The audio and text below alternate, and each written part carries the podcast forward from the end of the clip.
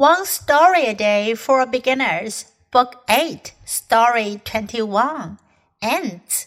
One day, a team of ants got into our house. I saw them marching in a line. They were looking for food. My mother didn't like that. She wanted to stop them from coming. That's not easy. She tried everything from soapy water to vinegar. But the ants still come back. They come to our house whenever they want to. Ants are small, but they are powerful.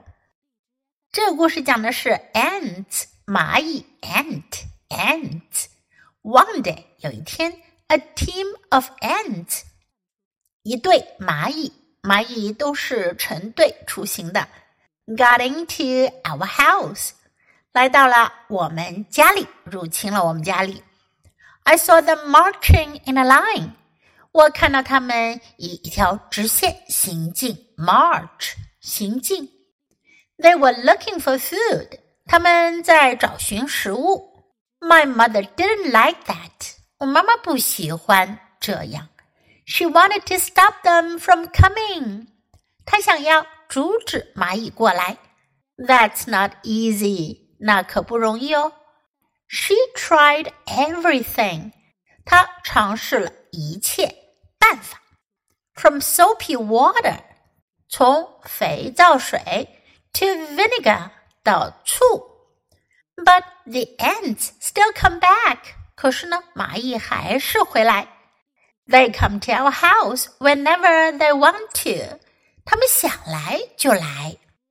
Ants are small，蚂蚁虽小，but they are powerful，强大的 powerful。蚂蚁虽小，但它们很强大。Now listen to the story once again. Ants. One day, a team of ants got into our house. I saw them marching in a line. They were looking for food. My mother didn't like that. She wanted to stop them from coming. That's not easy. She tried everything, from soapy water to vinegar.